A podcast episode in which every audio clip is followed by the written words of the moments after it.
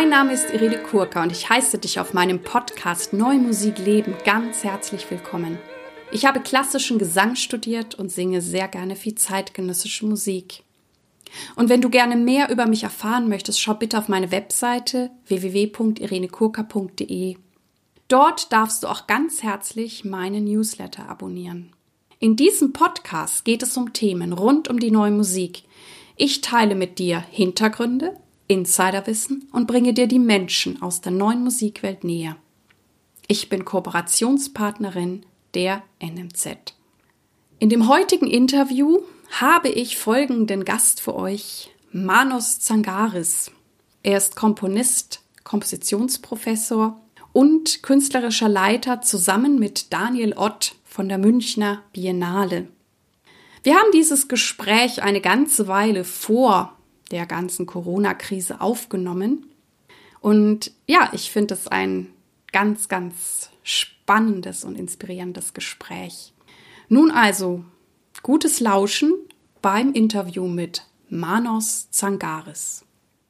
Hallo lieber Manus, lieber Manus Zangaris, vielen Dank, dass ich heute hier bei dir in Köln sein darf.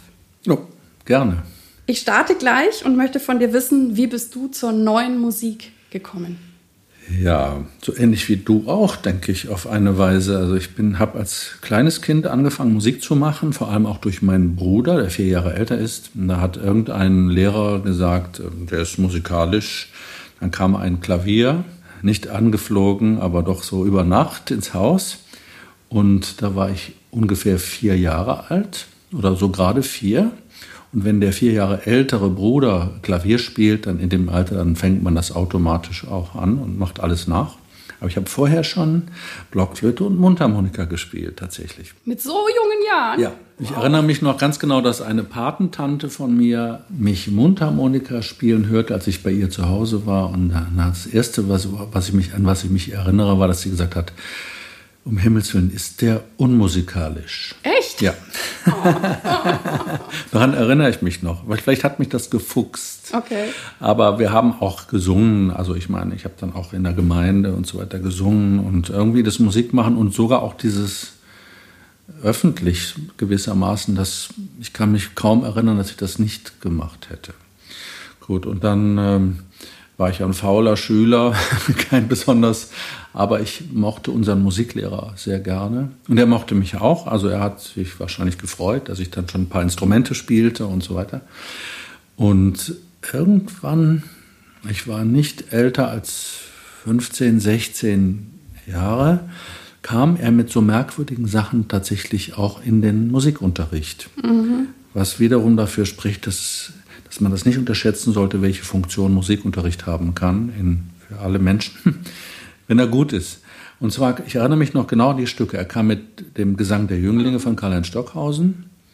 Er kam mit, ich hätte vielleicht andersrum anfangen können, er kam auch mit den Webern Bagatellen für Streichquartett. Er kam mit dem Volumina von Ligeti und bezeichnenderweise das Stück von Kagel, was er brachte, weiß ich nicht mehr. Aber ich weiß noch, dass ich beim Kagel damals schon interessant fand, weil dieser Lehrer Bernd Theusen hieß da in, der Weltstadt Hahn. Ah ja, Hahn, zwischen Düsseldorf ich, ja. und Wuppertal. Äh, der hat natürlich diese unterschiedlichen Komponierenden äh, differenziert. Was ist mit dem Gesang der Jünglinge? Wie ist das gebaut? Also man hat es ein bisschen nicht streng analysiert, aber doch geschaut, was, worum geht's da? Und ich weiß noch genau, dass ich diesen Aspekt beim Kagel, dass eben auch visuelle und theatrale Elemente mit einbezogen waren, von vornherein sehr interessant fand. Ah, hatte ich sofort angesprochen. Ja. Es wundert mich nicht. was macht für dich gute neue Musik aus? Man müsste eher fragen, was macht überhaupt gute Musik aus? Mhm. So antwortet wahrscheinlich jeder, weil äh, ich glaube, dass wenn Musik gut ist, dann ist sie auf irgendeine Weise immer neu. Ich habe gestern tatsächlich in einem ganz unspektakulären Rahmen ein, ein Schubert-Streichquartett gehört, diese, dieses nicht vollendete Deutschverzeichnis äh, 703. Das war wieder so neu und so frisch. Also was macht gute Musik aus? Ich meine, da könnten wir jetzt gemeinsam äh, wahrscheinlich äh, Stunden drüber reden oder eben nicht so viel drüber sprechen. Es gibt bestimmte Kohärenzkriterien, die wahrscheinlich immer zutreffen. Ich nenne es jetzt mal die innere Logik der Komposition. reden wir mal nur über die europäischen Formen des Komponierens. Also das, was in dieser Tradition, es gibt natürlich noch ganz andere Dinge, die improvisiert werden, aber da gibt es auch sowas wie eine innere Kohärenz, also eine Stimmigkeit. Ich habe das mal versucht für mich irgendwie in, in, einem ganz anderen Zusammenhang zu klären. Da ging es aber eher um die Kriterien des Schreibens. Wann finde ich selber äh, eine Arbeit oder ein Stück oder ein Ereignis wirklich gelungen? Und da habe ich, glaube ich, drei Kriterien mhm. gefunden. Ähm, das eine war Offenheit. Es gibt etwas, was Offenheit, auch der Schubert gestern war in gewisser Weise sehr offen. Er hat das Herz aufgemacht, er macht die Sinne, er, es öffnet und es ist auch so, als würde ein, wenn, wenn so ein Werk auch noch toll gespielt ist, wie es gestern war, dann, dann, äh, dann öffnet es auch den Raum auf eine besondere Art und Weise. Das zweite ist die innere Logik, die ich eben schon genannt habe. Und das dritte ist äh, das Verschwinden des Autors oder der Autorin. Also natürlich sind wir dann immer auch vorhanden, aber irgendwann gibt es diesen Punkt, wo das Werk oder die Musik von alleine anfängt mhm. zu laufen und wo irgendwelche subjektiven ähm, Befindlichkeiten, Kriterien oder so einfach auch verschwinden. Mhm denke ich. Mhm. Das kann ich total verstehen, weil ich das auch als Interpretin sehr schätze, wenn ich halt, also gerade auch bei neuer Musik, an den Punkt komme, wirklich Musik machen zu können oder wieder in diese Freiheit zu kommen, als nur ich sage jetzt, an der Organisation irgendwie hängen zu bleiben. Ne? Und ähm, das finde ich dann immer ein Geschenk, wenn ich wirklich Musik machen kann. Ja, und wenn die Musik dann ihr Eigenleben führt. Genau. Genau. Und nicht, es geht ja nicht darum, sich auszudrücken oder mhm, sowas. Mhm, Wir sind ja keine Zahnpastatube, die man noch so ausdrücken muss, sondern, sondern natürlich ist dann das, das gesamte Subjekt äh, präsent, wird vielleicht umso präsenter, je, je mehr es sich zum, genau. zum Diener macht oder zur Dienerin für das, was da stattfindet. Auf jeden Fall. Was schätzt du an Interpreten besonders in der Zusammenarbeit? Ich habe es ja fast schon gerade gesagt. Ja. Also die Frage kommt pünktlich. Ähm, ja, ich glaube, es gibt grob betrachtet oder unterschieden gibt es zwei Typen von Komponierenden. Mhm. Ich will das jetzt a priori gar nicht werten, aber die einen äh, haben ein Werk in der äußersten Präzision, auch der sozusagen physiologischen Gestaltung im Sinn und möchten, dass das also fast mit mathematischer Präzision kommt. Und die anderen, da, muss, da ist dann eventuell die Partitur genauso präzise, aber sie zielt auf etwas anderes ab. Sie zielt darauf ab, äh, jemanden zu initiieren, das für sich ähm, mhm sozusagen einzuatmen und neu, völlig neu zu beleben. Das ist natürlich grundsätzlich immer so, aber trotzdem gibt es diese beiden Typen. Ich verzichte jetzt extra darauf. Die, also Legiti zum Beispiel, da weiß ich, dass er, er wollte, dass die Etüden, die Klavieretüden, dass die äh, einfach super genau mathematisch durchratterten am liebsten. Also mit aller Musikalität. So, und ich zähle eindeutig zum zweiten Typus. Also ich äh, versuche natürlich meine Arbeit zu machen, in dem Sinne, dass dann also auch die, die Stücke entsprechend ausnotiert und soweit äh, natürlich auch sozusagen festgelegt sind oder in den jeweiligen Modus kommen, der notwendig ist, ähm, dass man da wirklich was zu kauen hat und damit was anfangen kann. Aber ich gehe vor den unterschiedlichen Interpretinnen und, und Interpreten, wenn sie das dann wirklich annehmen, dieses Angebot, gehe ich auf die Knie und bin begeistert und, oh. und freue mich. das sage ich nicht, weil ich weiß, dass du jetzt auch Interpretin bist, sondern es ist tatsächlich so. Das glaube ich dir auch. Wie reagieren deine Freunde, Familien, Kollegen und das Publikum auf deine Art, Musik zu machen und wie gehst du damit um? Ich weiß nicht, ob man das so ganz verallgemeinern kann, weil es wäre ja ganz komisch, wenn es nicht auch Leute gäbe, gäbe, die die Sachen die Mist finden oder so.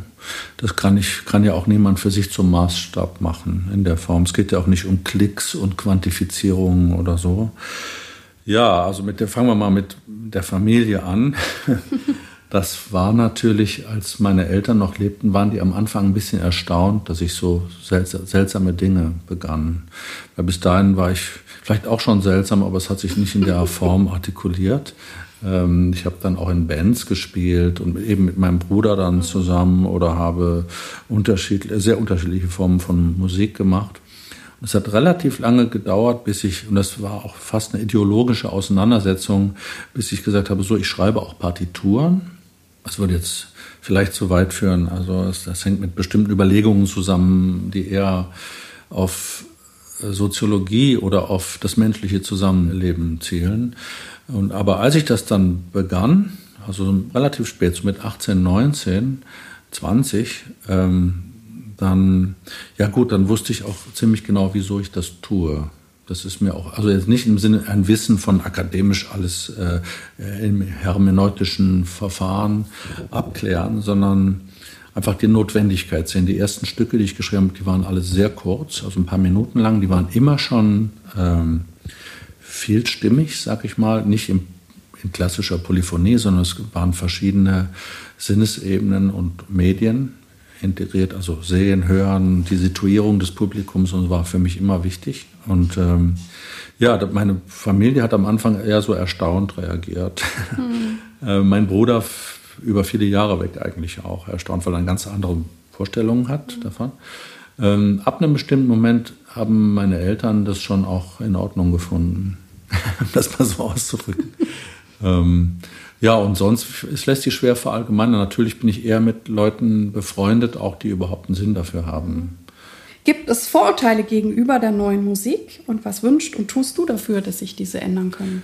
Ja, es gibt sehr starke Vorurteile gegen neue Musik, wie immer wir es jetzt definieren, aber es wird ja auch in so ein Schubfach gesteckt. Mhm. Die meisten Leute äh, verstehen ausschließlich sowas wie zwei Jahre äh, aus der Darmstädter Schule, aus der Geschichte der Darmstädter Schule darunter. Also es wird nach wie vor Stockhausen, Boulez und Nono und vielleicht dann noch ein bisschen Cage etwas später damit identifiziert. Es ist ja auch nicht ganz falsch, jetzt was die Entwicklungslinien angeht. Aber wenn man heute nach Darmstadt geht beispielsweise oder überhaupt auch auf Festivals oder sich ein bisschen umtut und informiert, merkt man doch sehr schnell, dass es ungeheure Diversifizierung gibt, also Diversität, sehr viele. Also es fängt bei Clubmusik, äh, Laptop-Artists an, über äh, eben Performance. Also ich nehme bewusst mal alles dazu. Man muss natürlich dann noch differenzieren und sagen, wo sind, wo sind dann tatsächlich Traditionslinien. Ich vermeide eigentlich bestimmte Berufsbezeichnungen eher, aber wenn ich es wo reinschreiben muss beim, am Hotel, dann schreibe ich schon, ja gut, entweder Musiker oder Komponist. Ähm, im Sinne des erweiterten Kompositionsbegriffs. Ähm, und wenn das dann in irgendeiner Form im Gespräch oder so, dann gibt es ein, es ist fast eine Wand von Vorurteilen, muss man sagen, im Allgemeinen. Also die, der Akademismus, äh, die Graumäusigkeit, ähm, die Vorstellung, dass das alles eben so auf dem Stand von 1952 äh, äh, stehen geblieben ist, ist schon ziemlich, ähm, greift schon ziemlich um sich. Und ja, ich weiß nicht, ob es meine Aufgabe ist, da direkt also sozusagen didaktisch zu wirken und dagegen zu arbeiten, aber meine Stücke sind halt anders. Also wenn die Menschen allermeistens, wenn nicht alle, aber bei bestimmten Stücken ist es so, dass ich schon sehe, dass von, vom Alter 5 bis 85 äh, Menschen, je nachdem, wenn sie sich darauf einlassen, auch was damit anfangen können. Ohne dass ich mich anbiedern muss. Einfach weil ich ja eben im weitesten Sinne Musiktheater mache und sehr oft Dinge, die sehr konzentriert sind auf bestimmte auch räumliche Situationen und äh, Erfahrungshorizonte, räumliche Erfahrungshorizonte komponiere oft. Also ein Stück in, in einem Aufzug wie aus Winzig, Sessellift, wo alle einmal rauf und einmal wieder runtergefahren werden, mehr oder weniger, aber währenddessen viele kleine Dinge passieren. Ähm, ja, also ich schäme mich nicht zu sagen, dass das eben auch eine, eine gewisse kind, Kindlichkeit in sich hat. Ja, Spiel, also Sinn für Spielerisches jedenfalls. Ja, jetzt ist ja auch so, dass du auch Komposition unterrichtest, in, in Dresden, soweit ich weiß. Mhm. Ähm, was bedeutet es für dich zu unterrichten?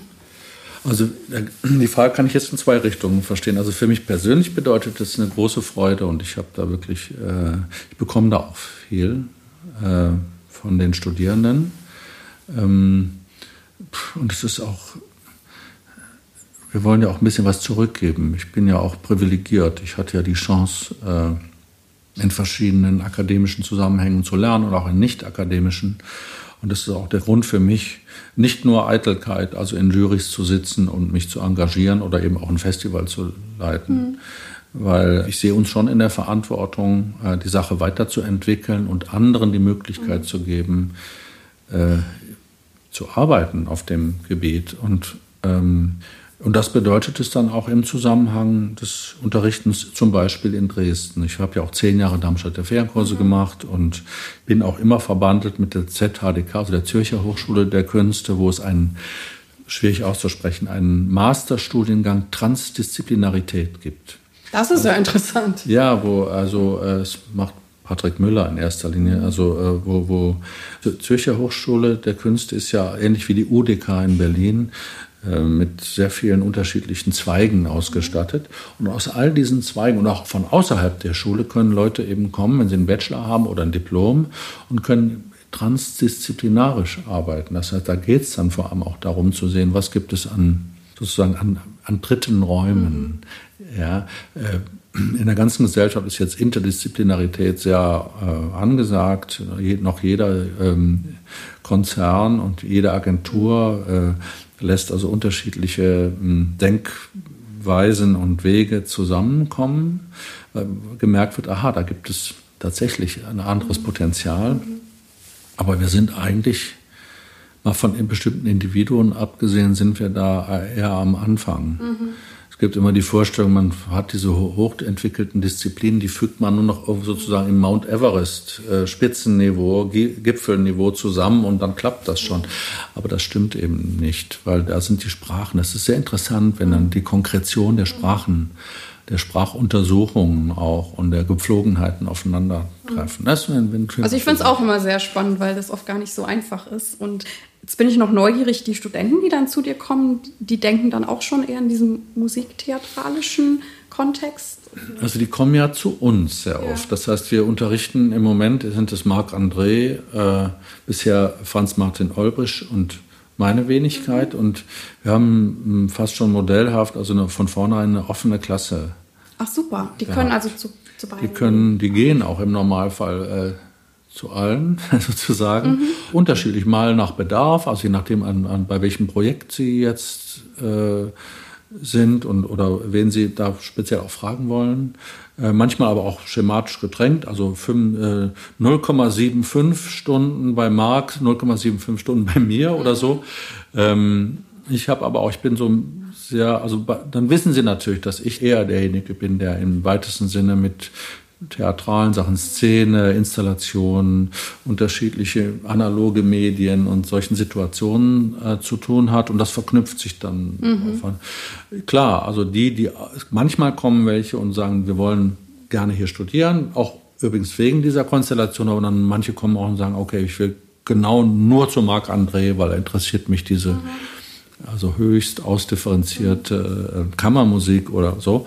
Und bei mir wissen sie dann eh immer, ja, ich will, keine Ahnung, da wollen sie hin, weil der, da können wir tun, tun, verknüpfen wir Dinge und kontextualisieren mhm. Kompositionen anders. Und das tue ich dann eben auch gerne.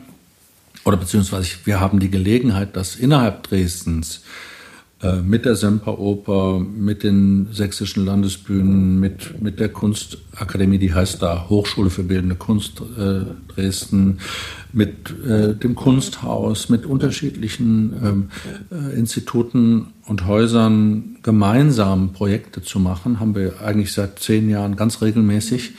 Ähm, also ich bin sozusagen der, der zum Anzetteln da ist auch. Mhm. Klasse.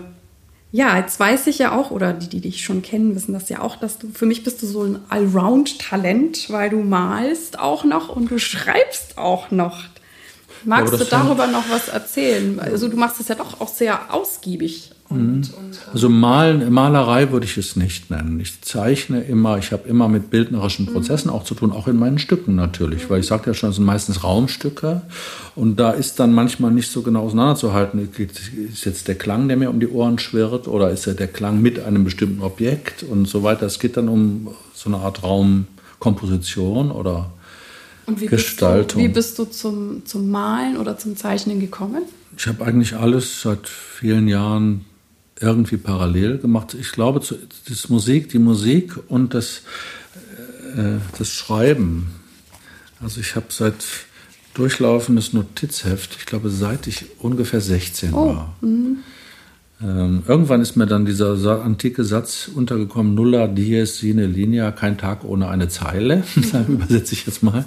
Und daran habe ich mich gehalten tatsächlich. Mhm. Ähm, ähm, das ist also auch eine Form des Ausübens. Und es, du bist ja Musikerin, also du weißt auch, oft ist es viel besser, am Tag irgendwas 20 Minuten zu machen, als zehn Tage nicht und dann zu versuchen, es in acht Stunden Richtig. zu erledigen. Ich bin auch ein Fan davon. Also Regelmäßigkeit, diese, Gewohnheit, ja. Die kleinen Übungen, ja. ja. Und äh, gut, und mit dem Zeichnen, ich sage, also es ist so, dass ich äh, damals mit einer tatsächlich Malerin zusammen war. Wir haben auch zusammen Abitur gemacht und dann teilte sich das. Sie ging nach Düsseldorf auf die Kunstakademie und ich nach äh, Köln auf die Musikhochschule. Mhm.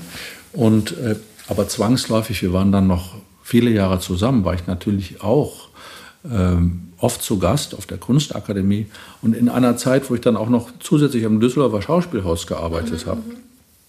Da bin ich dann so, ich will jetzt nicht sagen, in die Klasse aber reingerutscht, aber doch irgendwie war ich sehr viel in der Klasse vom Alfonso Hüppi. Heute sind wir noch befreundet. Und er hat irgendwann, ihm habe ich Zeichnungen gezeigt eben und er hat dann gesagt, oh, warum kommst du nicht auch in die Klasse? Aber ich war nie offiziell angemeldet oder so. Aber von der Arbeit her äh, war das, ist das natürlich so, dass es fließt in diesen Stücken zusammen. Ich brauche, also meine Partituren sehen ja auch so aus, dass oft kleine Zeichnungen, einfach, und zwar rein funktional, also nicht mit dem Anspruch, jetzt da Rembrandts in Partiturform herzustellen. Das würde ich mir nie, sondern es ist sehr funktional und eigentlich auch so, hat so einen gewissen Nützlichkeitsaspekt, wie das Schreiben auch. Einerseits steht es für sich und beides brauche ich auch für sich stehend als eigene Entwicklungsprozesse. Und andererseits fließt es dann aber in diesen Stücken auch immer zusammen. Und ich sage vielleicht, ich bin eher ein langsamer Gärtner. Das heißt also von wegen diese Städte, dieses Städte sich üben. Ja.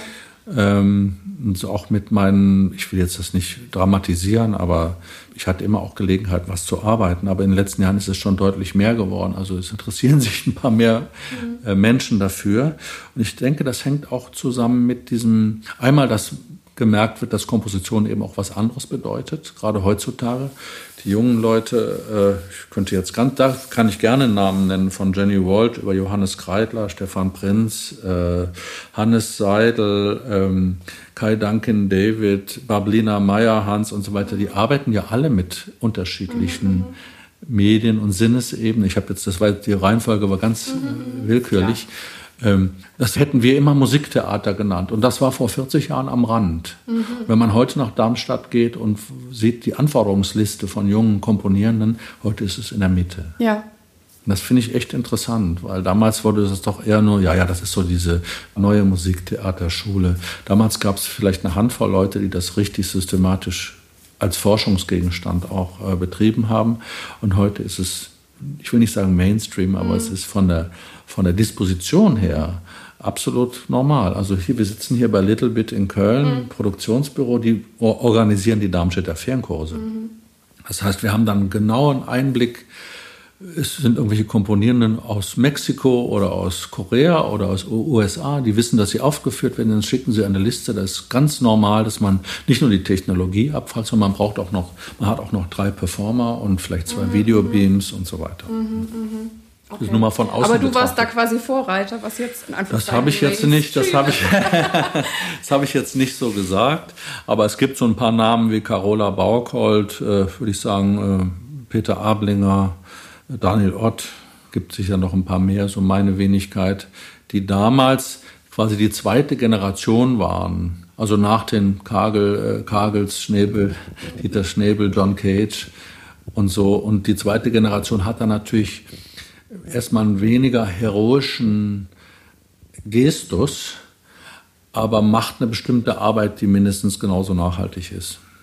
Und wie bist du zum Schreiben gekommen? Einfach weil du jeden Tag immer geschrieben hast? Ja, ich liebe halt, äh, ich liebe es halt. Ich liebe halt, also es ist, wieso kommt man dazu? Ne? Es ja. ist so, wie bist du zum Singen gekommen? Mhm. Also du hast irgendwann gemerkt, das gibt es überhaupt. Ja. Dann traut man es sich erstmal nicht zu, wahrscheinlich, oder man praktiziert es schon. Und da habe ich ja schon viele Jahre vorher Musik gemacht. Und eben diese, diese Haltung, äh, dass man was übt, um langsam, langsam da weiterzukommen, die, die lernt man ja mit der Musik. Ja, klar. Ne? Und diese Haltung, deshalb bin ich im, im Grunde meines Herzens, ich, bin ich auch dankbar dafür, Musiker zu sein, weil das. Und das ist dann immer für dich zusammengeflossen, diese drei Bereiche. Ja. Und wenn ich mir jetzt so, ein, so einen Tag von dir vorstelle, ist das immer zusammen oder sagst du, jetzt schreibe ich mal, jetzt, keine Ahnung, zeichne ich, jetzt mache ich dies? Oder das ist eine gute Frage. Wie stelle ich mir das so vor? Ja, ich idealisiere das mal. Aber es ist tatsächlich so in der Praxis. Zum Beispiel heute also im Allgemeinen gehe ich inzwischen lieber früher ins Bett, als dass ich mir die Nächte um die. Aber das liegt aber am Typus. Manche Menschen arbeiten am liebsten nachts, also gerade schöpferische Leute. Sind wir ja alle schöpferisch. Ähm, aber ich stehe gerne früh auf dann. Und dann habe ich am liebsten die ersten drei, vier Stunden für mich. Frühstücke nicht, sondern trinke ein bisschen Tee. Mhm. Und äh, dann geht das mit je nachdem auch, wo ich dran bin natürlich. Aber ein paar Notizen mache ich immer, auch ins, also im Sinne von Wörter aufschreiben. Und wenn ich jetzt gerade mitten in der Arbeit für ein Stück bin, dann werde ich auch sofort anfangen, mich mit dem Stück zu beschäftigen. Ähm, also das passiert tatsächlich eigentlich so gut wie jeden Tag. Ähm, jetzt haben wir natürlich auch in meinem Alter, hat man dann oft auch noch ähm, ich habe immer eine kleine Halde mit Texten, die ich noch liefern muss oder Beiträge oder eine, jetzt hab, bin ich an einer Ringvorlesung mhm. für Dresden und vorgestern habe ich einen Text geliefert für hier für die äh, Literaturwissenschaft äh, der Uni in Köln. Mhm. Mit der Autorin Katrin Röckler hatte ich äh, Anfang des Jahres, also über mehrere Monate, ein großes Projekt und wir haben dann auch hier zusammen mal was in Köln gemacht. Ähm, ja, also äh, mit Antworten, es gibt immer so ein gewisses Aufkommen an Dingen, die ich jetzt da zu erledigen habe. Und das hängt eben immer auch mit diesen verschiedenen, ich nenne es gar nicht mal Felder, sondern mit diesen Räumen zusammen. Also Texte schreiben, äh, Stücke entwickeln, dann auch konkret an Kompositionen arbeiten. Das ist ja dann auch eine, oft eine Mischung von, oder so ein Konglomerat von, von ähm, Raumaspekten, plastisches, ist ja, sind ja sehr oft auch installativ, äh, Wörter, Klänge natürlich, Instrumentales, mhm. Vokales. Das hängt von der Fragestellung vom Stück ab. Ähm, also so kann man sich einen Tagesablauf vorstellen. Und wenn ich in Köln bin, was ich leider im Moment sehr selten bin, gehe ich dann auch immer noch äh, abends spielen. Also übe gerne mit Freunden zusammen. Ach, wie schön. Mhm. Wie schön. Ich habe nie aufgehört, auch selber. Ich bin ja auch Trommler, Schlagzeuger. Mhm und habe auch ein paar Jahre direkt nach dem Studium das viel gemacht für andere, also für neue Musik, eben auch neue Musikensembles. Das mache ich, das ist eine Also dann bist du auch recht strukturiert und hast auch immer einen guten Überblick, was gerade so ansteht. Äh, muss man ein bisschen sein, ja. oder? Oder gibt es auch was, was du dann ich, auch meinen jungen Hörern oder jungen Künstlern empfehlen kannst in Bezug auf Tagesstruktur oder Zeitmanagement? Ach, ich glaube, das ist die Kunst, das für sich selber rauszufinden. Das sage ich auch mhm. meinen Studierenden. Also es gibt ein paar Dinge, die ich tatsächlich, wenn jemand kommt und sagt im dritten Semester, oh, ich habe so Schwierigkeiten, ich komme da nicht weiter oder so, dann gibt es ein paar ganz ähm, einfache äußere Dinge, wie zum Beispiel, wenn ich weiß, ich ich, hab, ich unterschreibe manchmal Verträge, wo ich weiß, also kassiere schon das halbe Honorar und ich muss dann und dann ein Stück liefern. So, das ist eigentlich nach wie vor wie im Mittelalter so diese Auftragskunst. Und für mich ist das gut, weil ich dann auf die Art und Weise, sonst würde ich bestimmte Forschungsdinge wahrscheinlich in, also auf ewig hinausschieben. Ja, ja, und wenn ich merke, so jetzt wird es ernst, dann arbeite ich mit Zeitfenstern, mit chronometrischen mhm. Zeitfenstern und das empfehle ich auch Studierenden. Ich sage, okay, wenn du jetzt Schwierigkeiten hast, sozusagen auch dies, dich darauf zu konzentrieren, dann mach alle Maschinen aus, bitte, also alle Smartphones und alle Rechner und alles und auch das Telefon und so weiter. Und setz dir eine Zeit, zwei Stunden am Tag reicht. Und dann verlass den Platz nicht mehr. Und das ist natürlich, äh, das ist die Kunst eigentlich, dann die, diese Isolation, äh, das ist, man ist isoliert, ja, und man, man muss, ähm, man langweilt sich mhm. und so. Aber ich kann eigentlich dafür garantieren, dass dann der Moment kommt, wo, und auch wenn nach drei Stunden auf dem Zettel nur drei Wörter stehen, aber dann werden am nächsten, beim nächsten, am nächsten Tag werden auch immer vier Seiten voll sein ja. an Skizzen. Wir sitzen ja so schön hier bei der Produktionsfirma Littlebit und mit denen arbeitest du ja auch schon sehr, sehr lange zusammen. Und die unterstützen dich bei der Produktion, aber die machen ja auch so sonst so einiges für dich. Ist das auch was, was du empfehlen kannst, Dinge, äh, wie soll ich sagen, auch abzugeben, dass man mehr Zeit hat fürs Komponieren oder für andere ja. Dinge oder wie? Das ist purer Luxus. Also ich habe großes Glück. Ich habe natürlich mit dem ersten hier von, dieser, von diesem Verein, wir haben, arbeiten seit 1991 zusammen. Mhm. Das ist echt lang, ja. 26 Jahre. Da hat Martin Schmitz noch Literaturwissenschaft studiert mhm. und aber schon viel in so in der Produktionswelt mit Tanz, mit Musiktheater und so weiter gewirkt. Und irgendwann in der zweiten Hälfte 90er äh, stand dann sozusagen die Entscheidung an. Äh, und, und ich habe dann auch empfohlen, weil es wurde immer, was man heute neudeutsch outgesourced mhm, mhm, nennt, es wurde immer mehr ausgelagert. Ja. Und vor allem auch im Produktionsbereich. Mhm. Und die können sich hier im Moment nicht, nicht retten oh ähm, an Aufträgen. Und ich kann dankbar sein, wenn ich dann auch nochmal vorsichtig, mhm. so äh, schüchtern, beinahe schüchtern, die, den Finger hebe und sage, wir haben dann, hätten da was in zwei Jahren dort mhm, und dort. Mhm.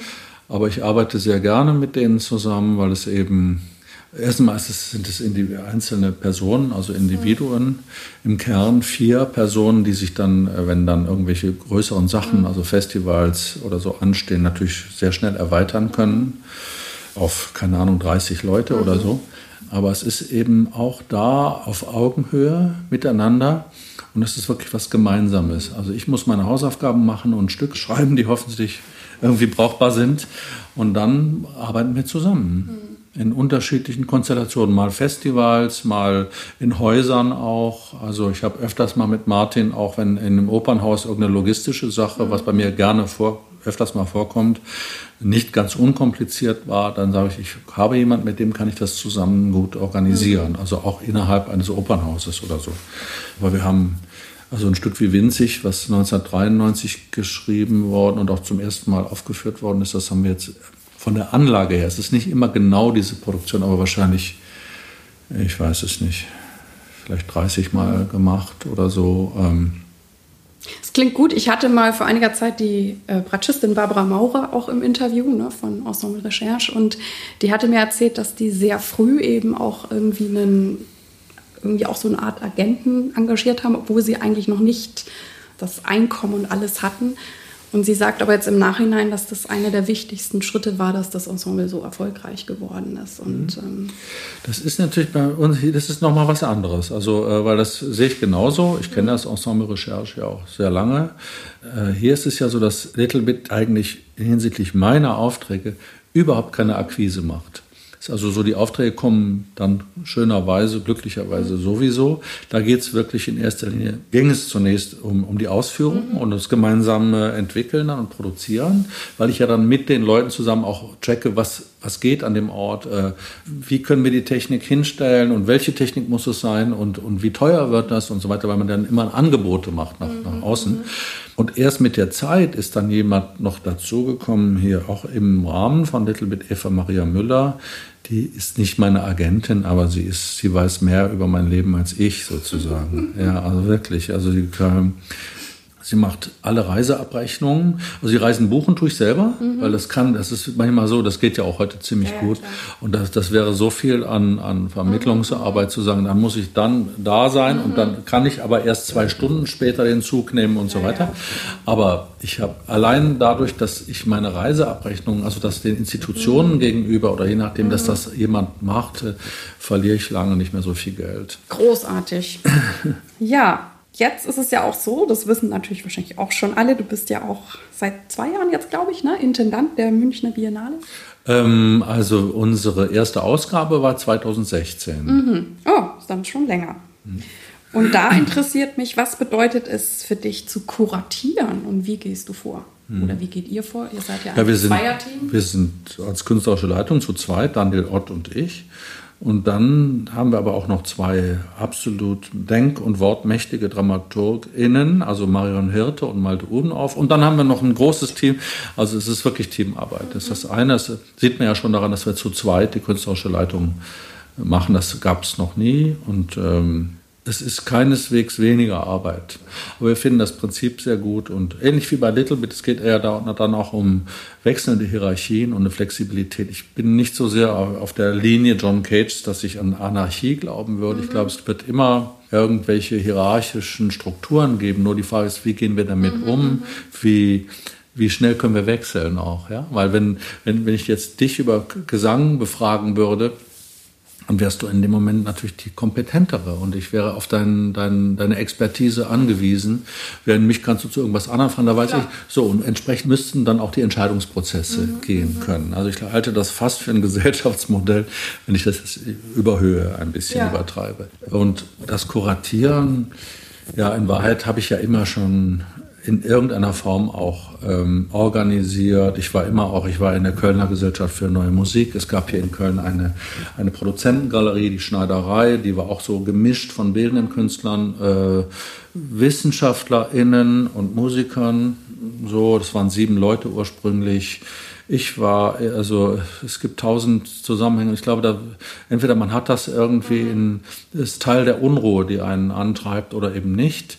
Bei mir ist aber das, der Glücksfall, dass wenn ich Theater schreibe, also Musiktheater schreibe, ich sowieso äh, die Produktionsbedingungen mitdenken muss. Mhm. Wenn ich das nicht tue, gerade wenn man so merkwürdige Stücke schreibt wie ich, wenn ich das nicht tue, bin ich aufgeschmissen. Mhm. Es ist eben nicht Streichquartett mhm. und vier Notenständer oder so.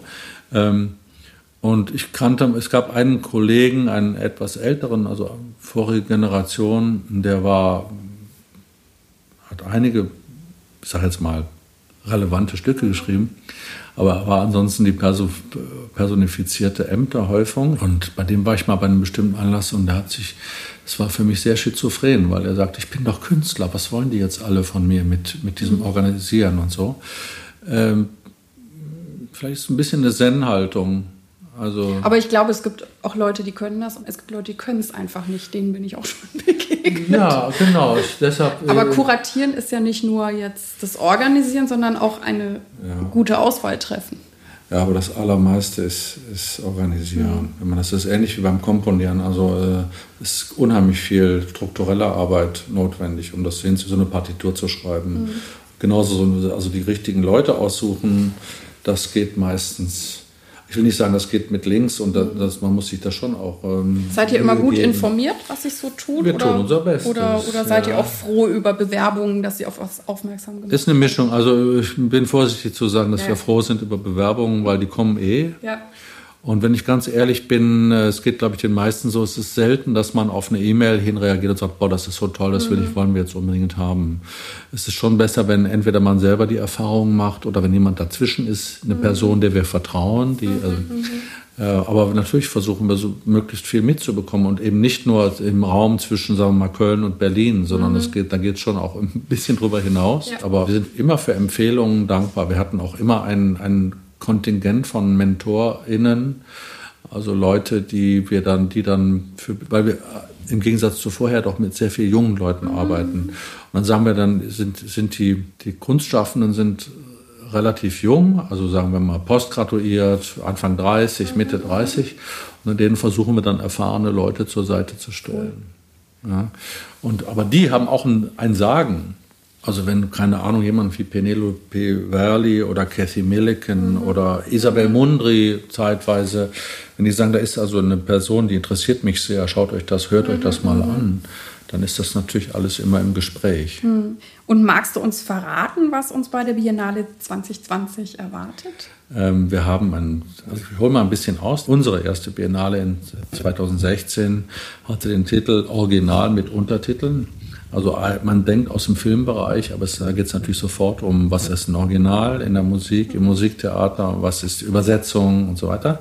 Die zweite war Privatsache in einer Zeit, wo es sehr schwer auseinanderzuhalten ist, wo alle Menschen alles mögliche Private veröffentlichen mhm. und, und umgekehrt. Und die dritte hat den Titel Point of New Return. Also nicht No Return. Wir leben in einer Zeit, wo viele Leute das Gefühl haben, es ist eigentlich bestimmte Dinge, Prozesse sind nicht mehr umkehrbar. Mhm. Also siehe Greta, siehe mhm. äh, Klima, was ja auch real ist. Manche ja. Leute versuchen es zu leugnen. Aber so auch in gesellschaftlichen Prozessen. Aha, wir sind im Kapitalismus angekommen, der jetzt sozusagen die letzte Blüte der menschlichen Organisation des gesellschaftlichen Lebens darstellt. Und dann ist Schluss. Also wir haben das Gefühl, da gibt es nicht mehr keine systemischen Alternativen. Und wir glauben eben, dass die Kunst, speziell auch das Musiktheater, Potenzial hat, um mhm. New Returns aufzuzeigen. In jedem Fall. Tolles Thema. Wofür bist du derzeit dankbar? Ich bin für jeden Tag dankbar. Das hängt mit meiner Grundhaltung zusammen. Also ich habe das ja mit dem Frühaufstehen und so mhm. schon erwähnt. Also ich bin ich glaube, in dem ursprünglichen Sinne religiös, also im Sinne des Religare, wieder verbinden, nicht institutionell organisiert, mhm. sondern einfach mit einer Praxis. Auch da wieder der Musiker. Ich glaube, die Dinge sind dadurch geprägt und bestimmt, dass man eine Praxis damit ja. hat. Jemand, der diskutiert, er sagt, er sei eigentlich von der Haltung her irgendwie Zen-Buddhist, aber er kann, er praktiziert nicht. Mhm. Er kann alles Mögliche sein in seinem Schädel. Und bei mir ist es so, dass ich tatsächlich eine Praxis habe. Mhm. Und deshalb, dazu gehört auch, dankbar zu sein. Mhm.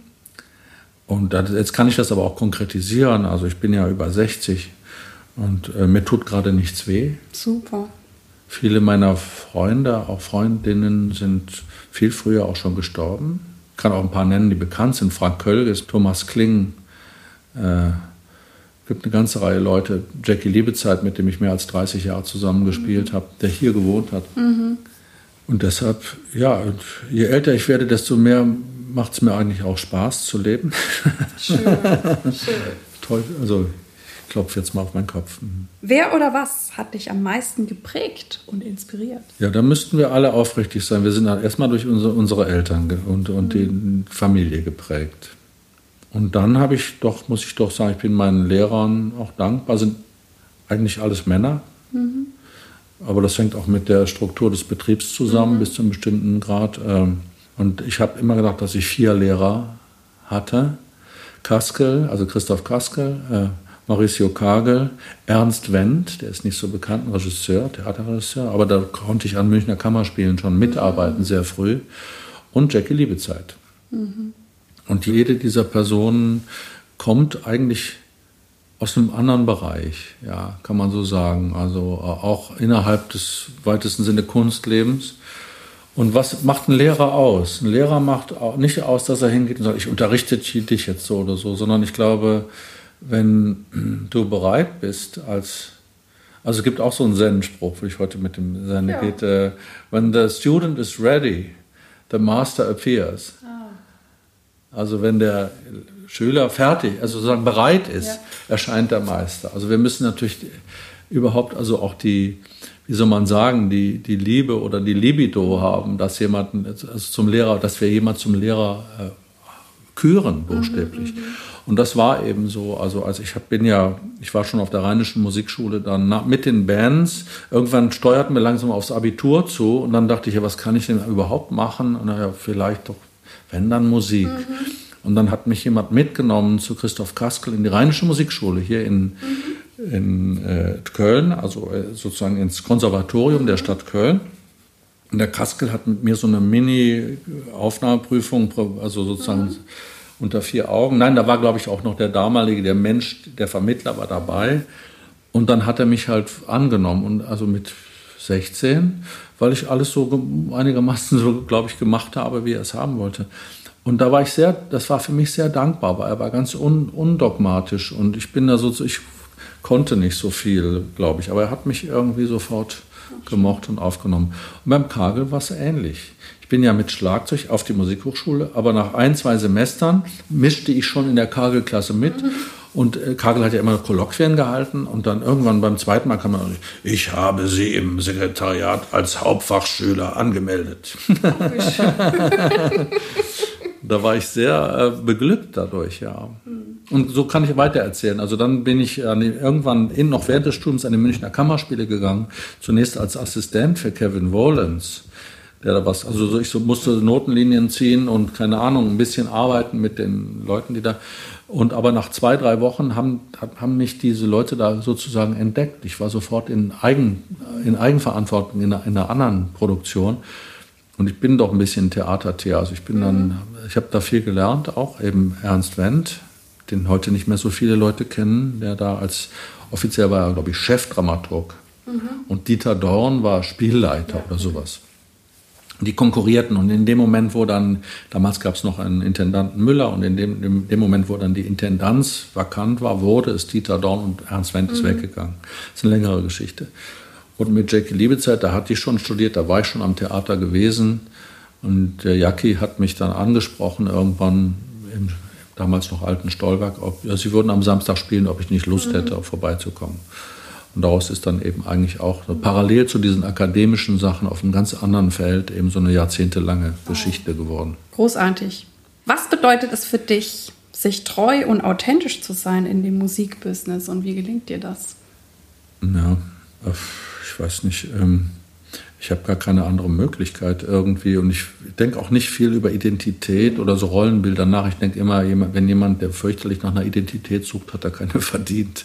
Oder so. Weißt du, was ich meine? Also dieses äh, gibt natürlich Menschen, die in anderen Situationen sind. Wenn ich jetzt aus Korea komme und bin 20 und studiere Kulturschock irgendwie, weil mhm. ich hier bin habe zwar eine klassische Musikausbildung, aber weiß sozusagen mit diesem Instrumentarium gar nicht so richtig was anzufangen. Dann kommt Identität doch auf eine andere Weise ins Spiel. Aber äh, ja, man muss innerlich ein bisschen demütig sein, glaube ich. Und das, der Rest ergibt sich von selbst. Ich zitiere mal, ich bin Christ, aber ich zitiere immer dieses, diesen Zen. Ja, wir bleiben heute beim Zen. ja, das gefällt mir auch, weil da gibt es irgendwie, äh, wie kann ich, wie, sich treu, ja, also Simplicity, Patience and Compassion. Also Einfachheit, Geduld und Mitgefühl. Mhm. Jetzt ist die Frage, wie kriegt man das? Wie werde ich einfach? Ich will jetzt einfach sein. Das geht, gelingt uns nicht so einfach. Ne? Wir sind komplizierte Wesen. Ja. Die, die, unsere Sprachen, die durcheinander wirbeln, dieses Gequatsche innerlich und so. Und da, deshalb nenne ich dieses altmodische Wort Demut. Also das heißt, man braucht eine Praxis darin, sich zu öffnen, irgendwie Zuflucht zu suchen und irgendwie ähm, ab und zu den Motor auch mal äh, sozusagen, wenn nicht still zu, zu auszumachen, das wäre fatal, aber wenigstens den Leerlauf anzu, mhm. anzustreben und so eine Öffnung eben mhm. herzustellen. Ja. Das kann man üben. Okay. Das Gut. hängt alles zusammen, ja. Was bedeutet für dich Erfolg? Das, was erfolgt. Gut. Und was treibt dich an? Hast du eine Vision? Es sind für mich zwei Fragen. Also was treibt mich an? Das ist irgendeine. Äh, es gibt einen Kollegen, Markus Hechtle, der auch teilweise hier auch noch in Köln äh, mhm. war, in Karlsruhe jetzt mit Wolfgang Riem zusammen Komposition unterrichtet. Und wir saßen mal bei einem dieser super akademisch intelligenten äh, Symposien, auf einer, zu denen man ziemlich regelmäßig eingeladen wird. Äh, auf der Bühne und diskutierten irgendwas. Und dann rief Markus aus der hinterletzten Ecke des Saales, größerer Saal, ist doch alles Quatsch, wir sind doch alle defizitär. und da hat er ein bisschen recht. Also diese Mischung zwischen so einer Art überbordendes Urvertrauen, das man irgendwie mitkriegt, mit einem Defizit. Mhm. Ich glaube, niemand, der nicht ein Gap mhm. hat, also irgendeine Lücke, irgendeine Art, ähm, das ist der Motor für die Unruhe. Mhm. Also klassische Kompensation, wenn man so will. Und die Vision, ich bin nicht Helmut Schmidts Meinung, dass wer eine Vision hat, zum Arzt gehen sollte. Aber die Vision ist letztlich mal abgesehen von so Urbedürfnissen wie Schönheit und, und Transzendenz. Also das wäre ja egal wo, aber jeder Mensch hat irgendwas, wo ihm sozusagen plötzlich in, vielleicht in einen anderen Raum versetzt mhm. wird. Irgendein Kunsterlebnis. Mhm. Hättest du auch, sagst, da habe ich auf einmal, mhm. und da hat es buchstäblich Klick gemacht. Ah, da habe ich gesehen, da, da, da ist was möglich, das habe ich noch nie erlebt und so. Äh, davon abgesehen ist es schon eine gesellschaftliche Vision. Mhm. Also, weil ähm, wir sehen ja, was im Moment mit Medien, was mit Kommunikation, was mit Ästhetik mhm. passiert. Wir leben ja in katastrophalen Zeiten. Ja. Wenn irgendwelche, aus meiner Sicht, Nazis, international meine ich jetzt auch, also Leute, die mhm. wirklich, die ich für Kriminelle halte, bei dem, und ich bin nicht der Einzige, dadurch, dass sie bestimmt, bestimmte Kommunikationskanäle äh, bedienen können und da ein Talent haben und Menschen verführen und ähm, das auf die Art und Weise, also die, im Moment die Politik bestimmt, die bestimmt mhm. wird. Also äh, ich sage das mal jetzt so pauschal, man kann auch da mhm. oder man muss da natürlich auch weiter differenzieren, genau. aber letztlich läuft es über Ästhetik. Das heißt über Komposition. Mhm. Alle diese Browser, alle diese Monitore, alles, was, wir hoch, was uns mhm. hochgeladen wird äh, an, an äh, News und an Fox News und an CNN und an Spiegel Online, das ist alles komponiert. Also das sehen wir ja und jede Werbung und so weiter. Also wirklich im Sinne von komponiert. Dass, da sitzen Leute und komponieren mhm. das. Und wenn deshalb ist es eine sehr gute Frage, wie wir da differenzieren, welche Art von Aufklärung da möglich ist, wo äh, Aufrichtigkeit äh, möglich ist. Also eben nicht für Geld. Klar, wir müssen alle leben, aber die Arbeit selber ist umsonst. Mhm. Ich glaube wirklich. Also das Musikmachen selber ist umsonst. Selbst wenn ich eine Abendgage von mhm. 30.000 Euro hätte, mhm. äh, ja, das Musikmachen selber, da darf man ja als Geld denken. Mhm. Und ich weiß nicht, wie das ist mit den Leuten, die in Kommunikationsagenturen arbeiten. Die Bestverdiensten im Moment sind wahrscheinlich die App-Designer, mhm. wenn die das können. Und da ist ja auch die, eine der Hauptverführungen. Also ich meine, Spieleindustrie, ich will, ich moralisiere nicht, ich meine nur einfach, was passiert. Also ja. auf der ganzen Welt, ich bin viel gereist die letzten mhm. Jahre. Auf der ganzen Welt hängen die Leute am Handy fest, ich auch. Also und dann fährt Aber jetzt gerade nicht. Gerade nicht, ne? Und ich, ähm, äh, äh, man fährt eine Rolltreppe hoch in Peking mhm. und alle starren auf das Ding ja. oben. Ist eine spannende Stelle in einem Spiel oder in einem Film, bleibt einer stehen und, und alle stolpern fast die Treppe wieder mhm. Also es ist wirklich es ist absurd, wenn man sich das mal beobachtet.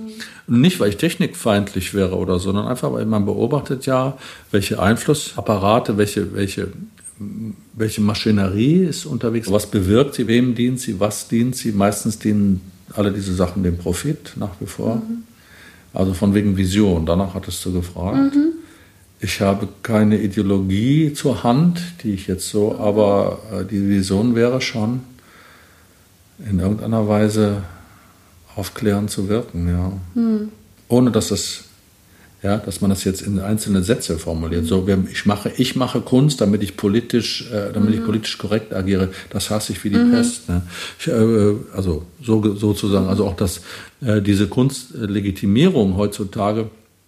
Alle Gremien fragen danach, okay, wenn man also jetzt ein paar Migrationsthemen mhm.